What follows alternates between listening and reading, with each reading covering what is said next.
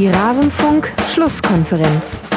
Es geht darum, dass unser Auftrag erstmal ganz klar ist, hier in Mainz Menschen zu unterhalten, Menschen zu begeistern, um das Gefühl zu vermitteln, dass wir genau wissen, dass wir es für die Menschen machen. Alles zum letzten Bundesligaspieltag.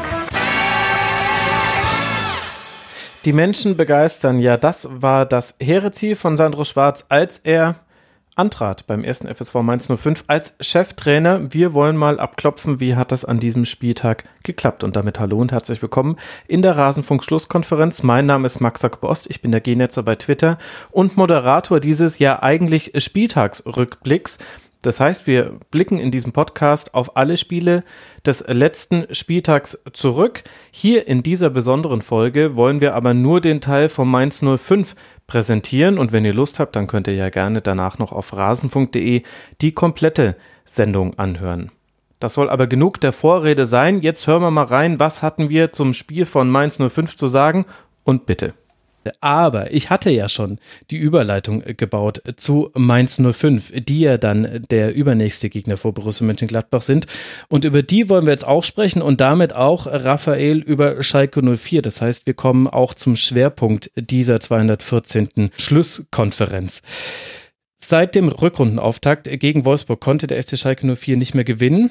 Und Mainz seinerseits kam aus einer Serie von drei sehr deutlichen Niederlagen. Eine der Serien wurde beendet. Wir alle wissen, es ist die von Mainz 05. Mit 3 zu 0 ließ man Schalke sogar noch ganz gut davonkommen, Raphael. Bevor wir jetzt ausführlicher über die Königsblauen sprechen wollen, deshalb erstmal die Frage an dich. Wie hat es denn Mainz geschafft, dieses Spiel so ja, zu dominieren?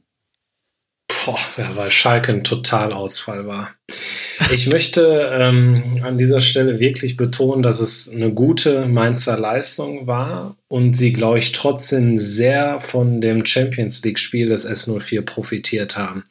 Ich glaube, dass Schalke ähm, sehr viel Kraft gelassen hat in dieser Partie gegen Manchester City am Mittwoch und zwar sowohl physisch als auch psychisch. Und äh, dass sie, ja, sie haben ja durch die Bank durch keine, keine Leistung, keine gute Leistung, was auch immer, wie man das bezeichnen will, gezeigt. Äh, und das hat sich in ganz vielen Situationen gezeigt, nicht nur bei den Toren. Ähm, wir könnten jetzt jeden einzelnen Spieler durchgehen. Es war durch die Bank eine, eine mangelhafte bis ungenügende Leistung und deswegen ein völlig, völlig verdienter Sieg der Mainzer. Phil, wie hat dir denn Mainz 05 gefallen in dem Spiel? Also tatsächlich was äh, wirklich so in den Torszenen vor allem hat Schalke Mainz äh, es relativ leicht gemacht. Ähm, die erste Halbzeit hat Mainz aber auch wirklich einen guten Spielaufbau gehabt und äh, gute Spielanlage. Mhm. Ähm, Onisivo hat ein sehr gutes Spiel gemacht. Er hat äh, ganz schön viel Alarm gemacht ähm, auf Mainzer Seite. Von daher, ja, Mainz hat sicherlich nicht nur deshalb gewonnen, weil Schalke so schlecht war, sondern auch äh, im Gegensatz zu den letzten paar Spielen, die, glaube ich, nicht ganz so gut waren, mal wieder einen guten Tag erwischt. Aber es ist ja Wahnsinn, ne? weil Max hat es auch eingangs erwähnt, sie kommen mit drei Niederlagen. Ich glaube, 1 zu 11 ist das Torverhältnis, 1 zu 5 gegen Leverkusen, äh, das letzte Heimspiel, also vor dem Spiel gegen, gegen Schalke verloren. Ähm, äh, spricht für Mainz, spricht für Sandro Schwarz, ähm, stark von Mainz 05 dann auch unter der Woche nach drei Niederlagen am Stück den Vertrag mit dem Trainer zu verlängern. Mhm. Ähm, da gibt es, glaube ich, bei 15 von 18 Vereinen wird eher anders gehandelt werden äh, in der Bundesliga. Ähm, das passt zur Stadt, zu dem Verein. Sehr sympathisch bleiben sie.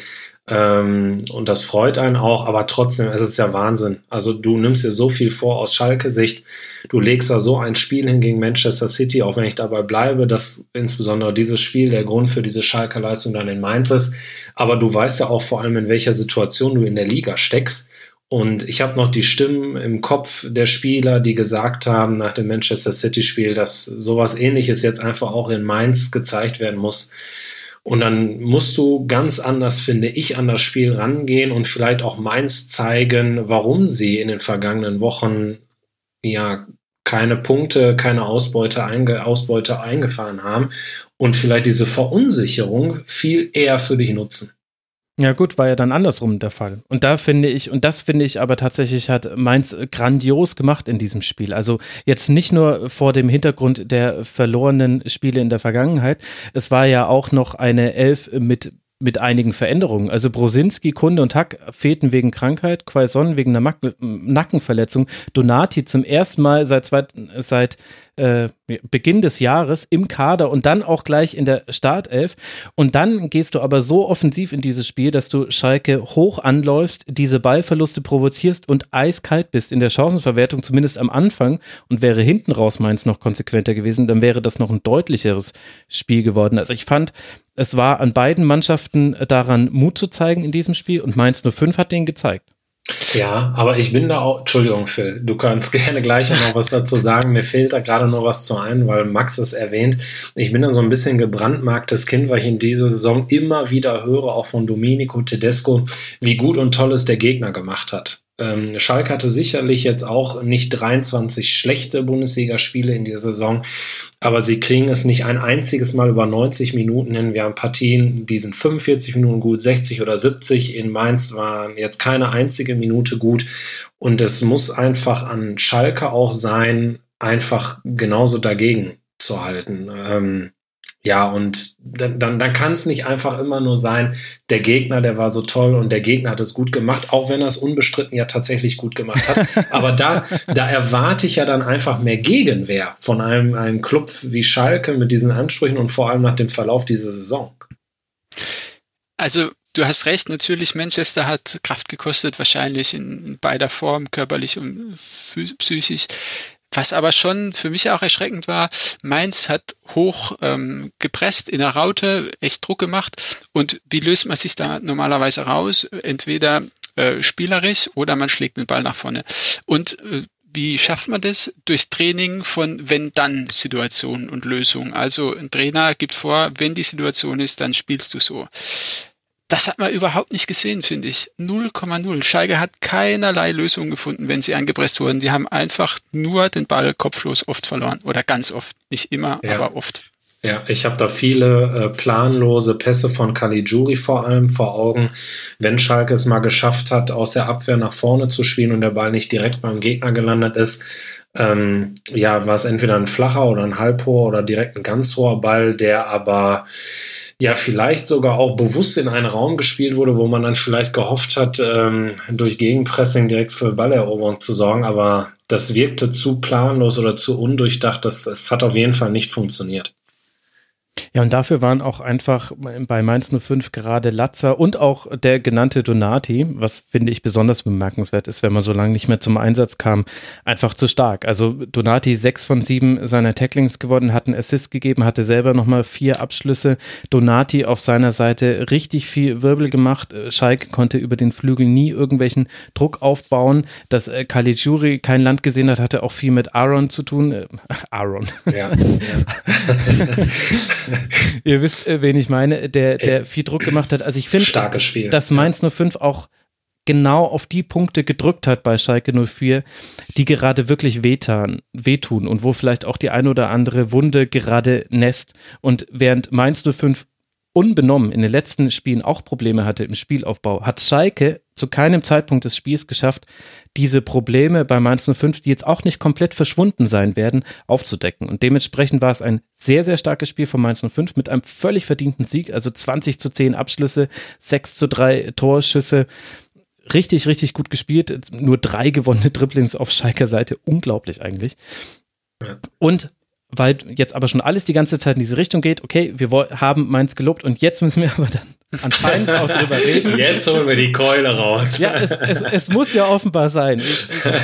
Ich, ich, ich, könnte jetzt noch ewig über Mainz reden, denn die haben mir wirklich sehr, sehr gut gefallen in diesem Spiel. Auch Onisivo da als, als äh, Quaison-Ersatz. Auch haben das, sie wirklich. Auch ja. Ucha, auch wie Mateta. Ich meine, er steht natürlich auch unglaublich frei vom 2 zu 0, aber er macht ihn halt auch einfach und also tolles Spiel von Mainz, aber auf der anderen Seite eben auch ein grauenhaftes Spiel von Schalke 04.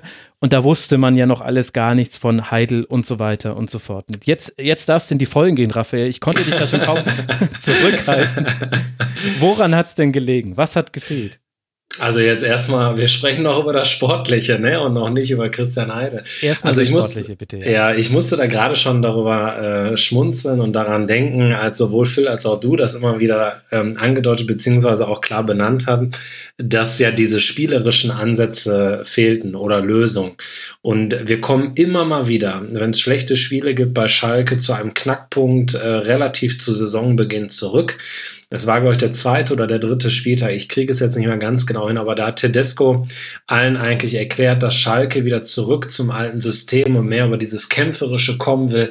Er wollte eigentlich im Sommertrainingslager mehr das spielerische Element, spielerische Lösungen setzen, äh, implementieren und die Mannschaft konnte es aber nicht gut umsetzen und Tedesco ist jemand, der sehr auf die Meinung der Mannschaft hört und er hat dann gesagt, gut, dann lassen wir das. Und das zieht sich wie ein roter Faden durch die Saison. Das sieht man dann immer wieder, dass Schalke einfach Probleme hat, spielerische Lösungen zu finden. Und ich glaube, dass man das ganz stark jetzt wieder in Mainz gesehen hat. Und dann kommt, ich bleibe dabei, auch das äh, Champions League-Spiel gegen Manchester City hinzu. Du bist einfach kaputt vom Kopf, vielleicht auch sogar noch ein bisschen von den Beinen. Ich glaube, der Kopf spielt da eine noch größere Rolle. Äh, und äh, vor allem nicht nur, weil der Kopf Kraft gekostet hat, sondern dieses Umschalten von Aguero auf Mateta, von De Bruyne und Gündogan auf Latza, ohne den Mainzer Kollegen dazu nahe treten zu wollen. Aber ich glaube, dass Schalke einfach da nicht Bayern München ist und nicht umschalten kann von Königsklasse auf Tabellenkeller in der Bundesliga. Und äh, ja, deswegen war nahezu jeder Spieler einfach auch ein Totalausfall an dem Samstagnachmittag. Aber du hast ja jetzt nicht an jedem Spieltag Manchester City davor. Also das ist ja, ja, in dem Spiel zählt es, aber die spielen ja schon die ganze Saison nicht so wirklich gut. Ja. Und ein Beispiel will ich auch nennen, woran man gesehen hat, dass ähm, Schalke wirklich keinen Plan hat im Aufbau. Das 1 zu 0, da sagt äh, der Fernsehkommentator, ähm, Caligiuri verliert den Ball. Ja, aber was macht denn Bruma bitte? Der spielt den Caligiuri an, der mit dem Rücken zum gegnerischen Tor steht, an der Auslinie und von drei mhm. Spielern bedrängt ist. Der kann nur den Ball verlieren. Also das war ja. so offensichtlich. Wobei und selbst so für Caligiuri es untypisch war, wie er dann den Ball verloren hat. Ich glaube, ich hätte sogar eigentlich noch einen Foul von Caligiuri erwartet, um irgendwie Latza zu stoppen. Hat er nicht getan, aber ich bin da vollkommen bei dir. Der Pass, der war suboptimal von Boomer und hat mich auch so ein bisschen, auch wenn es eine andere Spielsituation ein bisschen war, an den Pass von Fährmann aus Sané gegen Manchester City erinnert. Äh, da da gehört der Ball meiner Meinung nach einfach nicht hin. Und dann sind wir auch bei dem Lösungsansatz von dir, Phil, zu Beginn ähm, dieses Segments, wo du gesagt hast, da musst du den Ball lang rausschlagen. Schalke hat so zwanghaft versucht, äh, vom 16er bei flachen Abstößen rauszuspielen. Und es hat an diesem Tag, hat man ganz früh gesehen, einfach nicht funktioniert. Ich finde, ja, dann musst du vielleicht lieber lang Holz spielen, hinten dicht machen und hoffen, dass das Spiel vielleicht 0 zu 0 ausgeht. Und was ich mich auch frage, ich meine, Rudi ist mit Sicherheit ein begnadeter Kicker zum Beispiel. Oder Marc Uth hat ja letzte Saison in, in Hoffenheim auch, ja, ziemlich gut gespielt. Bentaleb hat schon bewiesen, dass er richtig guter Kicker ist. Caligiuri und äh, kommt einfach nichts die letzten Spiele. Also an, ist mir manchmal unerklärlich, wie das sein kann, ja. dass die Jungs auf einmal gar nichts mehr bringen. Ja, also gerade Sebastian Rudi ist natürlich der Wahnsinn, der nicht nur übrigens in diesem Spiel, also es ist tatsächlich kein Einzelfall, sehr körperlos spielt und wirkt in den Spielen von Schalke 04, wie ein Fremdkörper. Ähm, dann ist er vielleicht auf der falschen Position eingesetzt und müsste offensiver spielen und nicht auf der Sechser-Position, wo es nun mal nicht nur darum geht, spielerische Elemente zu setzen, sondern insbesondere gegen ein Team wie Mainz, da musst du mit viel mehr Kampf auch dagegenhalten. Äh, jetzt es nur an Rudi festzumachen wäre auch unfair, aber es passt äh, in die Spiele von Sebastian Rudi rein, der der absolute Wunschspieler von Tedesco war. Das zeigt dann auch wieder so ein bisschen, was Tedesco eigentlich vorhatte vor der Saison. Aber er funktioniert überhaupt gar nicht auf Schalke. Ähm, ja, und ähm, ja, die anderen Spieler, ich habe es gerade schon gesagt, Otschipka wirkte nicht wach, Caligiuri mit planlosen Bällen, Marc Uth, der auf einer Position jetzt schon länger spielt, die ihm sicherlich in dieser Saison besser ähm, äh, ja, auf den Körper zugeschnitten ist als ganz vorne, aber Schalke hat ihn eigentlich für die vorderste Spitze geholt. Also das zeigt einfach in Summe auch, dass da vieles überhaupt nicht so zusammenläuft, wie es Schalke eigentlich geplant hatte. Ja, dann muss man eigentlich die Frage stellen, äh, welche oder ja, welche Rolle spielt da Tedesco? Ja, eine sehr große. Ähm, ich habe so ein bisschen auch angedeutet, äh, als ich gerade sagte, dass Schalke immer wieder nur 45 oder 60 gute Minuten spielt ähm, nach dem Spiel gegen SC Freiburg das 0 zu 0 ausging und wo der Schalke schon bis zu der roten Karte 40 Minuten lang keine Ansätze gefunden hat, den SC Freiburg zu bespielen. Da hat Tedesco nach dem Spiel gesagt, die Spieler haben nicht das umgesetzt, was besprochen wurde. Und das ist nicht zum ersten Mal der Fall. Das bedeutet für mich dann im Umkehrschluss, dass er entweder die, den, den falschen Plan den Spielern mitgibt, oder die Spieler es nicht umsetzen können oder nicht wollen. Da gibt es natürlich mehrere Variationen. Aber klar, hat Tedesco da einen großen Anteil. Vielleicht rotiert er auch zu viel und verunsichert dadurch ein bisschen zu sehr die Mannschaft. Es gibt natürlich gute Gründe, warum du manchmal rotieren musst. Aus, aus Gründen der Frische oder jetzt zum Beispiel, Suazerda ist gesperrt, da musst du in der Zentrale einfach etwas anderes machen. Hm. Ähm, aber unterm Strich, so wie Christian Heidel die Gesamtverantwortung trägt äh, für den sportlichen Bereich, trägt Tedesco die, äh, die Verantwortung für die spielerischen Leistungen auf dem Platz und die sind schlichtweg nicht gut und die waren ja auch schon in der vergangenen Saison nicht gut, als Schalke Vizemeister wurde. Also ich glaube, Tedesco ist wirklich ein talentierter Trainer, der ist äh, zu Recht Bundesliga-Trainer.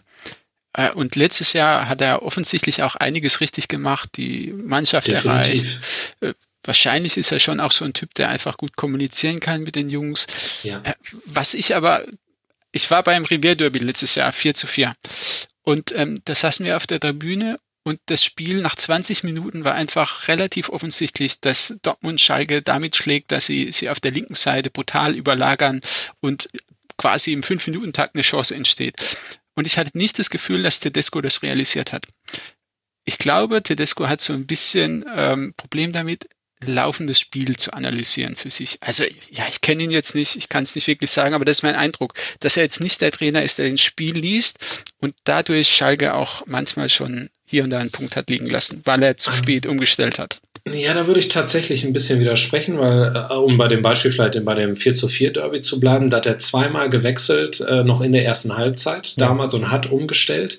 Und er probiert auch in dieser Saison äh, mehrere Systeme während eines Spiels aus. Äh, ich bin jetzt äh, auf jeden Fall bei jedem Heimspiel und habe dadurch nicht immer nur den Fernsehblick, sondern ich sehe tatsächlich das gesamte Spielfeld und da ist es sehr gut zu erkennen, ähm, wie er die Systeme während des Spiels verändert. Äh, selbst ich als Taktikleihe erkenne dann, dass wenn etwas nicht läuft, Tedesco es zumindest probiert, zu ändern. Äh, dummerweise gibt es auch immer einen Gegner und ähm, der gegnerische Trainer erkennt das dann vielleicht auch und ergreift auch wiederum eine Gegenmaßnahme.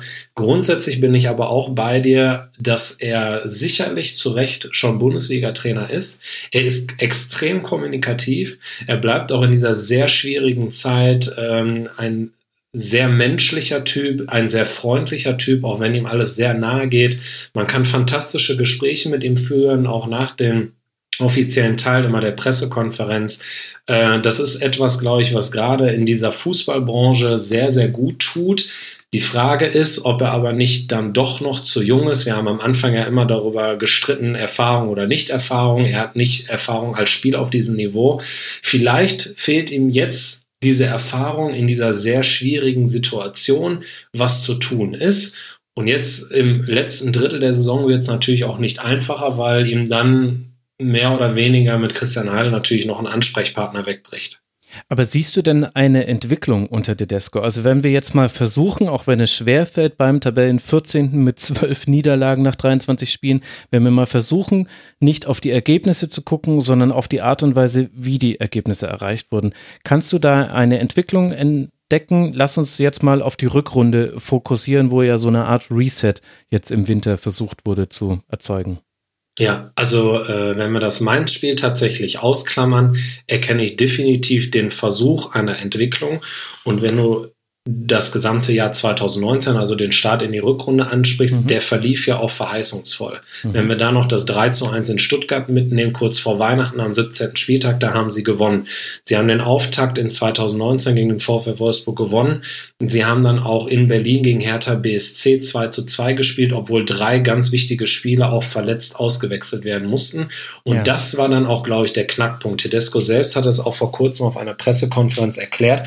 Du spielst eine völlig missratene Hinrunde, nimmst dir extrem viel vor für die Rückrunde, startest auch gut und dir bricht aber wieder eine Achse weg. In dem Fall waren es Stamboli, Schöpf und Skripski. Ja. Wir erinnern uns alle, dass ähm, im, im Herbst war es, glaube ich, ungefähr bis Winter, dass fünf Stürmer gleichzeitig äh, ausgefallen sind. Und bei allem Respekt auch ähm, muss man dann wirklich mal sagen, es trifft Schalke ziemlich heftig, was diese Achsen angeht. Also Guido Burgstaller ist jetzt zurückgekommen nach zwei Monaten Verletzungspause, äh, bleibt unglücklich gegen Manchester City im Rasen hängen, fällt gegen Mainz aus. Weston McKenney, von dem Tedesco schwärmt, fällt aus, weil er auch angeschlagen ist. Stamboli, Skripski, Skripski hat wieder gespielt, aber Schöpf und Stamboli fallen nach wie vor aus. Genauso Embolo. Das ist in Summe schon ziemlich heftig. Und das kann kein Club auffangen, würde ich behaupten, wenn wir uns mal nur vorstellen, dass beim BVB plötzlich die fünf Stürmer auch ausfallen oder fünf Offensivkräfte mit Sancho, Reus, Alcázar und wie sie alle heißen, äh, glaube ich, würden sie auch nicht mehr so gut spielen. Grundsätzlich habe ich da eine Entwicklung erkannt und vor allem auch den Willen, mehr spielerisch zu lösen im Vergleich zu der vergangenen Saison. Aber Tedesco und Schalke sind einfach in dieser Saison öfter der Baum als der Hund und deswegen ist es sehr, sehr schwierig, auch diese Erfolgserlebnisse einzufahren. Und wir wissen alle, wie wichtig diese sind, einfach weil du mit Selbstvertrauen nochmal anders spielst. Okay, aber also die Leistung der Mannschaft gestern hat nicht von der Entwicklung gezeugt in meinen Augen. Da war nicht viel zu sehen von Absolut spielerischen richtig. Anlage oder und auch das Spiel gegen Manchester City unter der Woche fand ich jetzt, um ehrlich zu sein, eine halbwegs gute Mannschaft, ähm, holt da mindestens einen Punkt und verliert nicht noch gegen Manchester City, die in Unterzahl waren und wahrlich nicht ihren besten Tag hatten. Ja, und Schalke hat ja jetzt auch nicht überragend gut gespielt. Sie haben ganz stark gekämpft. Ich glaube, dass Schalke gegen Manchester City zwei Torschüsse hatte und das waren die beiden Elfmeter. Mhm. Also sie hatten jetzt auch nicht, wer weiß, wie viele Torchancen. Gut, das ist jetzt vielleicht auch gegen Manchester City nochmal eine andere Kragenweite. Ist vielleicht wirklich aktuell mit das beste Team in Europa. Ähm, aber da stimmt ja dann wenigstens die Einstellung. Und gerade die Schalke-Fans, und da sind wir vielleicht auch nochmal ein bisschen beim Thema in Mainz, die verzeihen so einiges, wenn die Einstellung stimmt.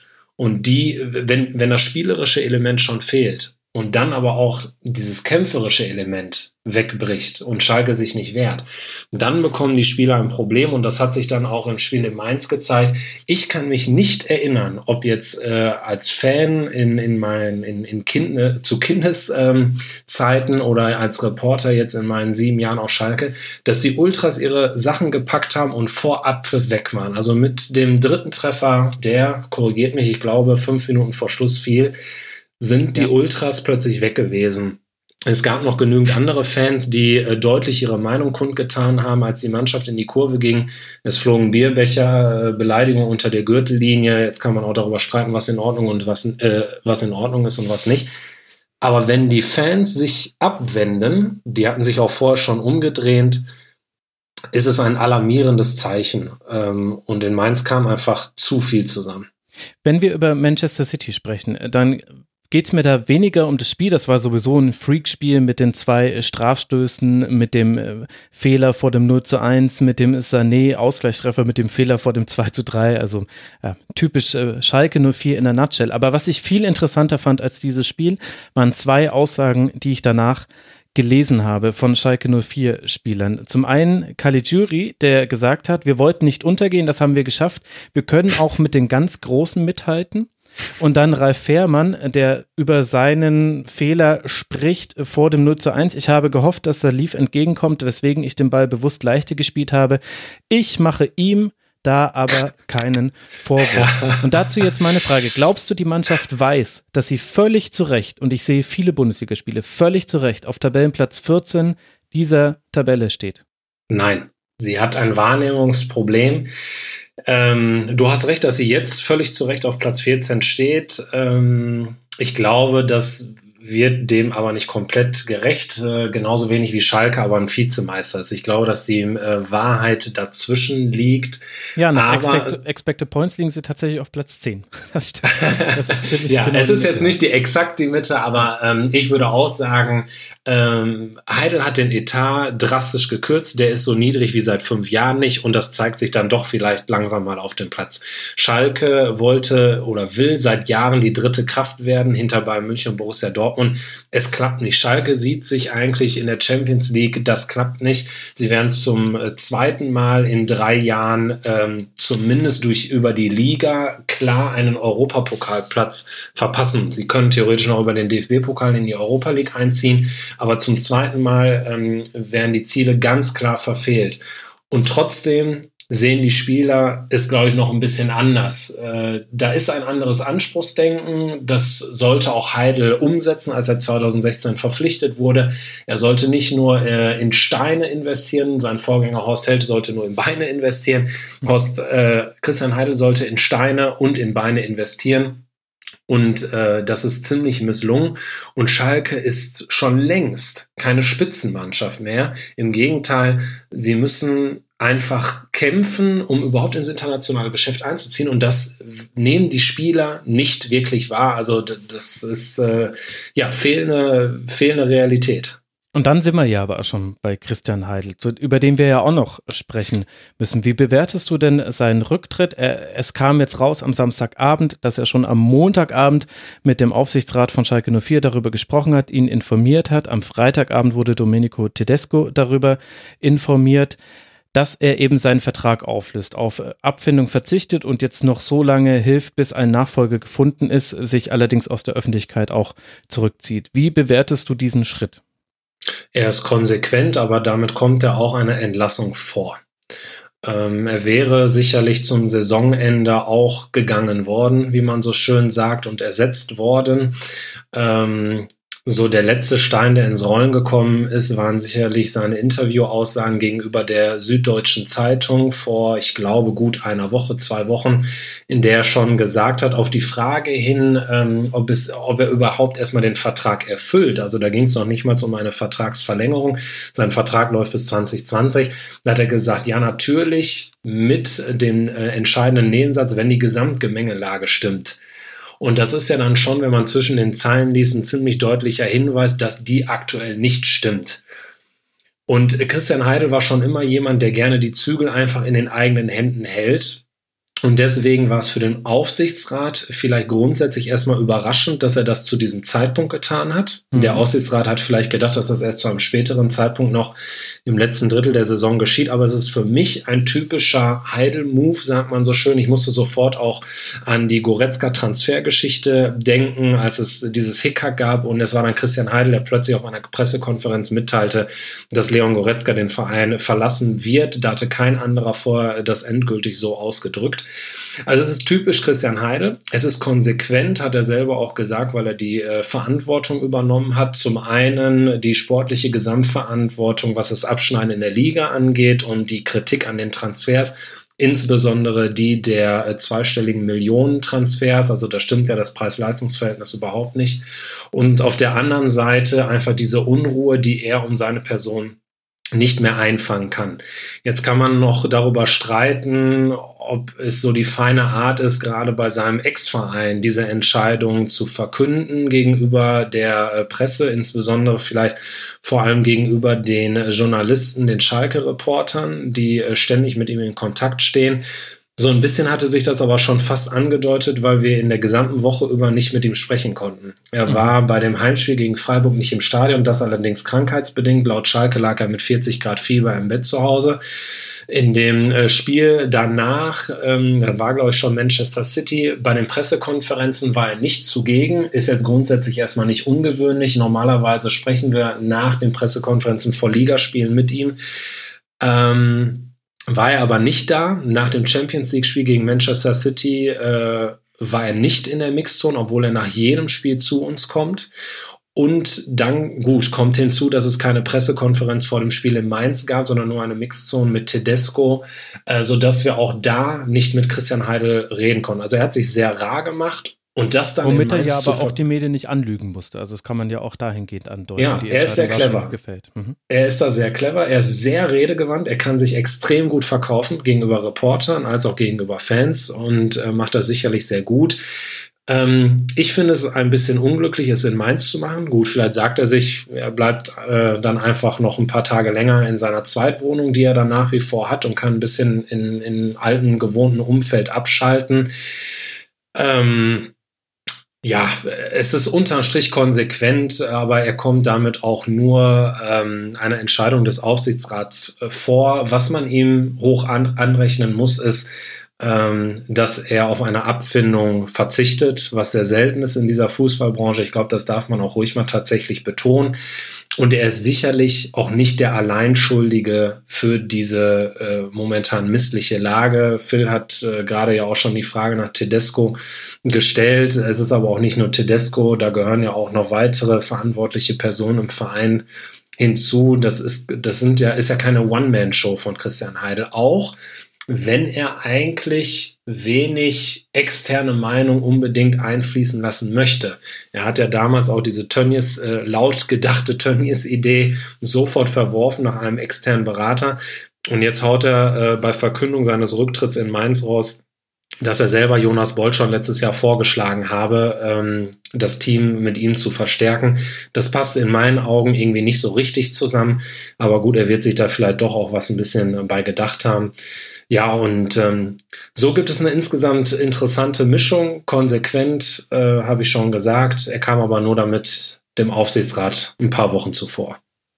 Und welche Rolle spielen dann aber die Medien? Die Springerpresse, das haben wir auch im Eingangsintro gehört, das hat er im Sky-Interview auf Nachfrage zugegeben. Er würde sich nicht gegen die Springerpresse stellen wollen und hat dann unter anderem einen Kommentar vom Sportbildredakteur Köhnen zitiert. Ich konsumiere in der Regel keine Springerpresse. Ich habe mir dafür dann mal eine Ausnahme gemacht und muss sagen, ja, also mit äh, Sportjournalismus hat das tatsächlich nicht so viel zu tun. Und wenn wir jetzt mal annehmen, es sollte so gewesen sein, wie seine Darstellung ist, nämlich dass er Jonas Bold, also den damaligen noch Kaderplaner von Leverkusen vorgeschlagen hätte, der dann ab November ja auch verfügbar gewesen wäre, dann wäre das ja tatsächlich ein entscheidender Faktor in der Rechnung gewesen. Ist die Springerpresse so viel aggressiver und kritischer ihm gegenüber aufgetreten als andere Medienvertreter? Wie würdest du das beurteilen? Die lokale Springerpresse nicht. Also da muss man sicherlich nochmal unterscheiden zwischen der lokalen und überregionalen. Ich weiß, ich werde vielleicht auch ein bisschen dafür belächelt, weil, sie, weil die sich sicherlich auch untereinander austauschen. Ähm, aber Christian Heidel musste, glaube ich, auch schon ganz andere Dinge überstehen, hat er selber auch gesagt aus seinen Mainzer Zeiten, wo ähm, er hat uns mal vor ein paar Wochen noch ein Beispiel äh, erzählt, als wir auch gefragt haben, was das Ganze eigentlich mit ihm macht. Er sagte, er stand mal vor dem Abstieg mit Mainz 05 aus der zweiten Liga und da standen viele, viele ähm, ja, Mitarbeiter vor dem Nichts, wenn sie abgestiegen wären. Also er hatte schon ganz andere Sachen mitmachen müssen. Deswegen bin ich ein bisschen überrascht, dass er darauf eingeht, weil er da eigentlich, äh, ja, meiner Meinung nach auch ein bisschen dünnhäutig reagiert. Auch wenn es natürlich äh, an der einen oder anderen Stelle Diskussionsbedarf gibt, äh, ob der Geschmacksfrage, wie man über ihn schreiben sollte. Aber inhaltlich, um jetzt zum Beispiel auch mal bei Jochen Köhn zu bleiben, wenn wir jetzt mal das Sprachliche ausblenden. Naja, inhaltlich, die Überschrift des Heidel sollte sich schämen und gehen. Ja, genau. Also, also wenn wir das, das aber mal. Duktus. Ja, definitiv. Ja, das, das Problem ist, das bleibt natürlich bei vielen hängen. Ich will den auch gar nicht verteidigen, äh, ähm, Jochen Köhn, aber inhaltlich steht, äh, Heidel hat 150 Millionen investiert mit einem Minus aber von 40 Millionen in den zweieinhalb Jahren, wenn man bedenkt, dass für ähm, Thilo Kehrer ähm, und Leroy Sané 90 Millionen plus dabei sind, äh, trotzdem Spieler wie Goretzka, Kolasinac und Meier nicht gehalten werden konnten. Und vor dem Hintergrund dieses Interviews in der SZ, wo er halt unter anderem sagt, dass äh, vielleicht auch einfach die wirtschaftlichen Bedingungen noch andere sein müssen, damit Schalke wieder dahin kommt, wo es mal war, ist es natürlich extrem unglücklich, wenn man weiß, dass Christian Heidel über 150 Millionen Euro in zweieinhalb Jahren ausgegeben hat ja. und dann der Verein zweimal, ich habe es vorhin schon äh, einmal gesagt, ganz klar die nationalen Ziele verpasst. Ähm, ja, dann kann man sich natürlich abreiben an, an den Aussagen, an den Titeln, aber gut, das ist ja jetzt auch nichts Neues von der Springerpresse und schon gar nicht für Christian Heidel, der seit 30 Jahren in dem Geschäft ist. Ähm, daran sich abzuarbeiten, wäre in meinen Augen eigentlich auch falsch, ob er jetzt noch im Amt ist oder nicht. Okay, dann wollen wir das an der Stelle auch nicht tun. Es ist ja auch eine Metadiskussion, die einem dann nicht weiterhilft. Welche Rolle spielen denn die weggebrochenen Säulen im Hinblick auf diese Saison hin? Also ich meine da vor allem Thilo Kehrer, Max Meyer und Leon Goretzka. Darüber wird ja erstaunlich wenig eigentlich gesprochen. Ja, also Leon Goretzka, deswegen musste ich gerade schon lächeln, als wir beim Bayern München-Spiel über Leon Goretzka gesprochen haben. Phil hat es eigentlich sehr schön beschrieben, aus dieser Sechser-Position, wie er nach vorne sticht. Ein überragender Spieler. Ich glaube, ähm, dass wir von Leon Goretzka noch sehr, sehr viel hören werden in den kommenden Jahren, auch in der Nationalmannschaft. Nicht nur fußballerisch, sehr intelligent, sondern auch außerhalb des Platzes. Es äh, war ein Genuss, mit ihm zu sprechen, eigentlich außerhalb der Spiele und Trainingszeiten. Ähm, und er also sein Abgang wiegt sehr, sehr schwer, weil da tatsächlich einfach Qualität weggebrochen ist. Bei Max Meyer bin ich ein bisschen gespalten weil Schalke in der vergangenen Saison sowohl zu Beginn der Saison als auch zum Ende der Saison nicht mit Max Meyer gespielt hat und trotzdem erfolgreich gespielt hat. Mhm. Also ich glaube, es waren mindestens zehn Spiele, die Schalke ohne ihn bestritten hat und es lief trotzdem gut. Und ich glaube, wenn du dann äh, Serda, Mascarell und Rudi holst, dass dann zumindest einer von diesen drei in der Lage sein muss, einen Max Meyer zu ersetzen. Hat jetzt gar keiner geschafft. Äh, ein Thilo Kehrer zu verkaufen, war aus wirtschaftlicher Sicht einfach ähm, alternativlos. Er hatte nur noch ein Jahr Vertrag und dann kommt Paris Saint-Germain und bietet 37 Millionen Euro. Äh, ich weiß, dass sie erst deutlich weniger geboten haben, wirklich sehr viel weniger und Christian Heidel da tatsächlich exzellent verhandelt hat. Thilo Kehr kann Französisch sprechen, er konnte zu Thomas Tuchel. Bei Paris spielte auch schon Julian Draxler. Ähm, das hat sicherlich, und Paris ist ein großer Verein, spielt Champions League. Welcher junge äh, Spieler sagt da gerne Nein? Mhm. Äh, vor dem Hintergrund sind dann natürlich Heidel auch ein bisschen die Hände gebunden. Er hat Leon Goretzka auch ein Angebot gemacht, was kein anderer Spieler bis äh, vor Goretzka in der Vereinsgeschichte dann hatte. Er hätte bis zu 10 Millionen Euro Gehalt bekommen, wohlwissend natürlich, dass er nur ein Jahr geblieben wäre, aber so hätte dann Schalke vielleicht wenigstens ein Jahr später noch Ablöse kassieren können. Es gab von dem Confed Cup bereits eine mündliche Einigung äh, dann mussten die Papiere aufgesetzt werden, der Confed Cup lief und plötzlich äh, spritzte Bayern München dazwischen. Was soll Heidel dann noch machen, außer ihnen zu sagen, du spielst bei uns definitiv 40 Pflichtspiele in der Saison, du wirst mit Millionen zugeschüttet, du bist der Kopf der Mannschaft, bleib doch einfach noch ein Jahr. Hm. Ich weiß nicht, was dann Heidel noch mehr machen soll. Ähm, Max Meyer hat sich einfach ins Ausgeschossen. Gut, und bei anderen Gesichtern, Kolasinac oder Matip, teilweise konnte er da nichts für, dass es vor seiner Zeit passiert, aber es passt in diese Reihe, auch in die Reihe, dass Naldo zum Beispiel dann ja in der Winterpause äh, gegangen ist. Da spielt dann aber, glaube ich, auch mehr Tedesco eine Rolle. Ähm, und aber, glaube ich, auch noch zum viel größeren Teil Naldo selbst, als viele es vielleicht auch hören möchten, weil ihm bei seiner Vertragsverlängerung im Oktober gesagt wurde, dass er weniger spielen wird.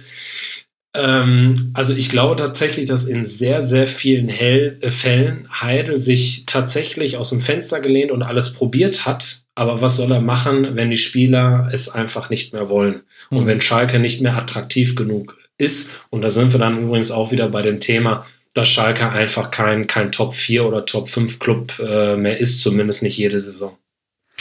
Ich habe da äh, einen lustigen Tweet äh, gelesen in meinen Augen. Da hieß, der einzige Tag, an dem es auf Schalke ruhig war, war der 19.05.2001. Äh, ja. Fand ich so ein, so ein bisschen, bisschen witzig. Abgesetzt vom ehemals Social Media Verantwortlichen des BVB übrigens. Okay, das wüsste ich nicht. Äh, äh dann bekommt es direkt eine andere Note. Absolut. ich, ich wollte niemanden zu nahe drehen. Ich fand einfach nur die, die Aussage relativ ja, amüsant. Ich denke aber, Heidel an und für sich ist ein sehr guter Manager. Das Problem bei der ganzen Sache ist, dass er kein Kaderplaner ist und Tedesco ist auch nicht unbedingt ganz der genau. Kaderplaner. Genau. Ganz Scha genau, ist Schalke, ein ganz entscheidender Faktor. Schalke fehlt äh, jemand, der den Kader plant, ein Sportdirektor, der wirklich auch Erfahrung hat. Der jetzige Direktor Profis, der war, glaube ich, vorher Teammanager bei Mainz äh, und mit der Qualifikation, ich kenne ihn nicht persönlich, glaube ich, war auch nicht unbedingt derjenige, der jetzt das Scouting Axel groß aufzieht. Schuster, ne? meinst du? Ja, genau. Ja. Auch nicht derjenige, der das Scouting hier bei Schalke groß aufzieht. Zudem haben sie eine Akademie, die super Spieler hervorbringt seit Jahren, klasse Jugendarbeit. Da ist dieses Jahr auch überhaupt nichts irgendwie nach oben gekommen. Kutucu ja, das stimmt ja nicht ganz, genau. Kutucu zumindest, ja. Ja, Entschuldigung, habe ich unterschlagen. Ähm, nicht schlimm, nicht schlimm. Ja, also insgesamt glaube ich, dass Heidel ein sehr guter Manager ist, der auch gut zu Schalke gepasst hätte. Er hat in den letzten zwei Jahren geschafft, dass es halbwegs ruhig war in Schalke. Es gab nicht so die großen Presseaufstände wie die fünf Jahre davor. Ähm, von, von daher finde ich es eigentlich fast ein bisschen schade, dass er geht und wahrscheinlich auch nicht so gut für Schalke, weil wer kommt als nächstes? Hm, vielleicht ist es Bold, ja. vielleicht auch jemand anders. Dann wird es auch wieder unruhig. Spannende Zeiten für Schalke. Du triffst den Nagel auf den Kopf, weil ich bin auch der Meinung, dass er ein exzellenter Geschäftsmann ist, Christian Heidel ähm, dass er auch extrem gut reden kann und es extrem gut geschafft hat, Ruhe in den Verein zu bringen. Ähm, aber ich habe es auch schon gesagt, die Transfers, zumindest in der obersten Kategorie, waren oftmals Fehlgriffe. Wenn wir an Daniel Caligiuri denken, zweieinhalb Millionen äh, Naldo oder Burgstaller ablösefrei und 1,5 Millionen haben voll eingeschlagen. Aber ein Kono Plianka, und ich rechne jetzt immer Leihgebühr und Ablösesumme zusammen, 14 Millionen, Rudi 16,5 Millionen, Bentaleb 20 Millionen, mhm. Embolo mittlerweile über 23 Millionen äh, die jetzt äh, nicht katastrophal schlecht spielen, aber wenn man äh, dieses Preis-Leistungs-Verhältnis sieht, dann waren das einfach Fehlgriffe. Embolo müsste man vielleicht ausklammern. Der Junge, der ist einfach ähm, sehr oft sehr schwer verletzt gewesen. Ich habe vor kurzem noch einen Artikel über ihn geschrieben und da war ich auch selber baff, dass er seit er gekommen ist, übrigens auch zur selben Zeit wie Christian Heide 2016, ja. er hat jetzt schon über 90 Pflichtspiele seitdem verpasst, verletzungsbedingt. Das ist natürlich der Wahnsinn. Damals war es ein absoluter Coup äh, für Schalke, ihn mhm. zu holen. Ich habe vor kurzem auch mit Raphael Honigstein ein Interview geführt äh, vor dem Spiel gegen Manchester City, Autor von Jürgen Klopp ja, und England-Experte, der mir auch sagte, dass viele englische Spitzenclubs auch an Embolo dran waren, unter anderem auch Manchester United. Also damals ähm, hat man Schalke sicherlich dazu gratuliert, aber das nur am Rande. Ich stimme dir absolut zu, dass ein Kaderplaner fehlt und da sind wir dann vielleicht auch schon bei so einem, einem kleinen Übergang, was den Nachfolger Nachfolger angeht. Jonas Bolt ist da aktuell der Top-Favorit, aber er würde diese Position, die Christian Heidel bisher besetzt hat, nicht eins zu eins äh, ersetzen. Christian Heidel war Vorstand Sport und Kommunikation. Ich glaube, dass wenn Jonas Bolt käme, definitiv noch ein starker Mann da drüber käme ähm, und äh, Schalke eigentlich ein ähnliches Modell dann äh, fahren will wie der BVB oder vielleicht demnächst auch bei München und äh, wie andere Clubs auch und sich einfach breiter aufstellen muss, weil eins zeigt ja auch ganz klar die Tendenz in den vergangenen Jahren, völlig egal welcher Trainer oder Manager da war, es ist ein Riesenverschleiß auf Schalke. Das heißt, es mhm. muss sich ja einfach dringend etwas ändern und äh, ich, ich wüsste nicht, was dagegen spricht, einfach mehr Kompetenzen ins Boot zu holen. Das kann eigentlich nur gut tun. Und von wem glaubst du, das wäre jetzt dann so für mich die abschließende Frage in diesem Segment, kommt die sportliche Vision für Schalke 04? Denn wenn du mir sagst, dass Domenico Tedesco in der Saisonvorbereitung mehr kreative Lösungen einstudieren wollte und dann schon nach zwei, drei Spieltagen die Rolle rückwärts macht, dann frage ich mich ja, wie will denn Schalke 04 eigentlich Fußball spielen und sollte nicht eigentlich diese Entscheidung, egal von wem sie getroffen wird, Sportvorstand, Sportdirektor oder Trainer, über anderen Dingen stehen? Ja, das war eine Sache, die Christian Heidel bei seinem Antritt äh, uns damals auch gesagt hat, dass eigentlich so eine Spielidee ähm, überall implementiert werden soll, sprich auch schon im Juniorenbereich. Also es war so die ganz große Idee, die über allem stand und die sicherlich auch ein paar Jahre braucht und nicht von jetzt auf gleich klappt. Ähm, ich finde, das war dann vielleicht ein elementarer Tedesco-Fehler, dass da primär der Cheftrainer der ersten Profimannschaft einfach sagen muss, wir spielen es jetzt so und wir ziehen es durch, dann dümpeln wir vielleicht sogar lieber noch zehn Spieltage herum, äh, spielen dann aber besseren Fußball, als diese Rolle rückwärts zu machen, äh, die sie ja übrigens jetzt auch seit der Winterpause wieder versuchen. Also eine, eine Rolle rückwärts von der Rolle rückwärts. Ähm, und da, jetzt ist es aber dafür zu spät. Also mit diesen fünf Niederlagen zum Start, die holst du einfach nicht auf. Ich glaube, das ist mal Gladbach einmal gelungen vor ein paar Jahren. Ja, ja, als und sie wurden damals gegangen ist. Und dann ganz kam genau, kurze Zeit von André Schubert. Wir Ganz genau. Fantastisch von Gladbach, aber das ist ja die absolute Ausnahme. Und Schalke, es war so klar, trägt diese Last die gesamte Saison mit sich. Dass sie es aber noch nicht mal schaffen, jetzt mal irgendwann wenigstens einen einstelligen Tabellenplatz zu erreichen, lässt tief blicken. Und da hätte vielleicht Tedesco einfach noch stärker sein Ding durchziehen müssen. Wenn die Spieler nicht dazu passen, dann ist es auch mit sein Fehler und nicht nur der von Heidel, weil dann hat man anscheinend Spielermaterial, finde ich, das ist immer so ein negativ behafteter Begriff, aber ihr wisst, was ich meine, dann hat man vielleicht das falsche Spielermaterial verpflichtet. Ja, und man kann ja auch eine Last umdeuten. Also das mit diesen fünf Niederlagen, das stimmt natürlich. Und das war auch der zentrale Punkt des äh, Rasenfunk Royal Wintersegments äh, zu Schalke 04 mit Carsten Jahn von der Halbfeldflanke. Aber man kann ja auch an irgendeinem Punkt der Saison sagen, guckt euch diese fünf Spiele an, da hatten wir auch echt Pech. Das wird jeder zugeben. Zum Teil haben wir es auch selber verbockt. Auch das wird jeder zugeben. Wir machen uns jetzt davon frei. Wir setzen jetzt äh, nach auf, auf eine Idee und die wollen wir umsetzen und schlimmer kann es jetzt sowieso nicht mehr kommen. Und jetzt musst du eher auf den Abstieg äh, gucken. Jetzt sind es sieben Punkte zum Relegationsplatz.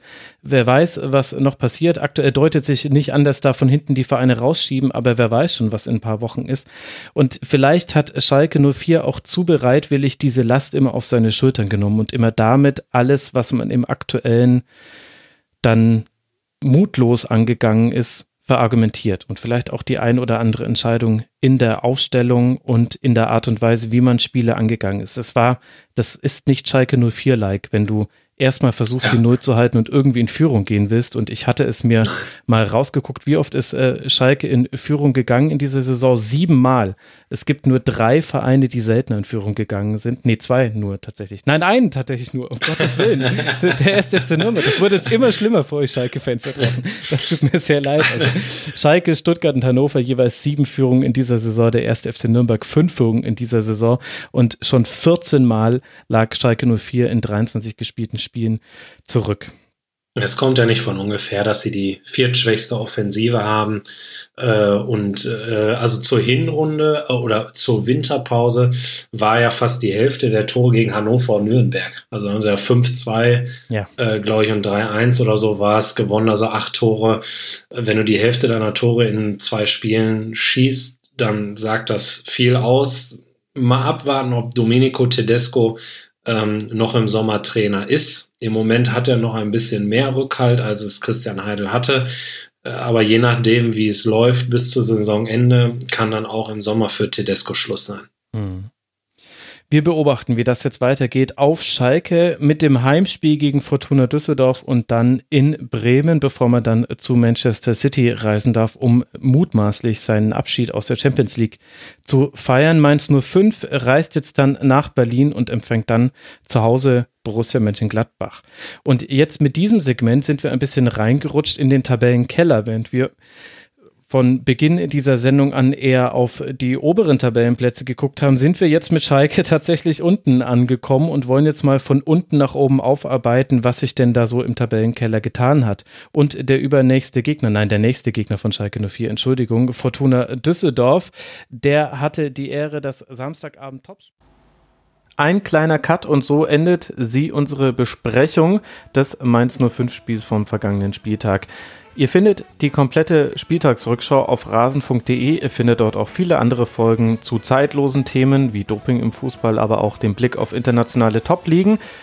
Ich bin der Genetzer bei Twitter. Freue mich wieder von euch zu hören. Hört mal beim Rasenfunk rein und ansonsten hören wir uns hier wieder nach dem nächsten Spieltag und dem nächsten Spiel der 05er. Bis dahin macht's gut.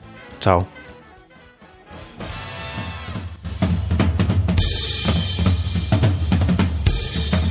Das war die Rasenfunk-Schlusskonferenz.